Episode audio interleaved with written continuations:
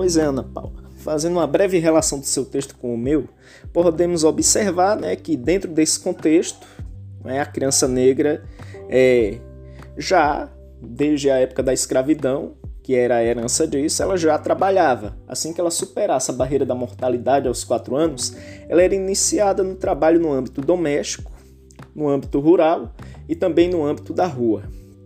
E aí, se formos ampliar né, o nosso horizonte, ver esses trabalhos, nessas né, metodologias nesses âmbitos continuavam. Se formos ver, por exemplo, as empregadas domésticas, não é?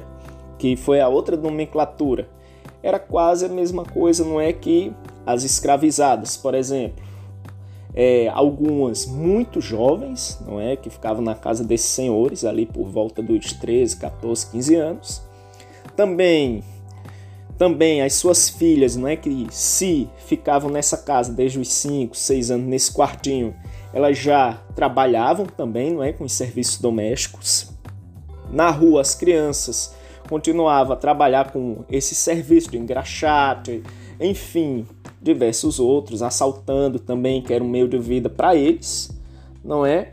E no espaço rural continuavam trabalhando com as plantações, é, com com as plantações, já que o Brasil por muitos anos continuou a ser uma grande fazenda, enfim. E o Estado, né, os olhos do Estado para isso, era trabalhar, não é? Então muitas dessas crianças que já ocupavam os espaços das nascentes cidades, elas, não é, eram colocadas para trabalhos manuais, não é?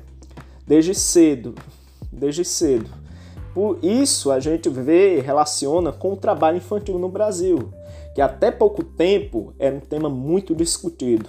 Aliás, todos esses temas que a gente pode relacionar nos dois textos foram discutidos até a atualidade. Você vê o espaço doméstico. É uma discussão agora da década de 2010, não é? Que teve a lei aprovada e tudo.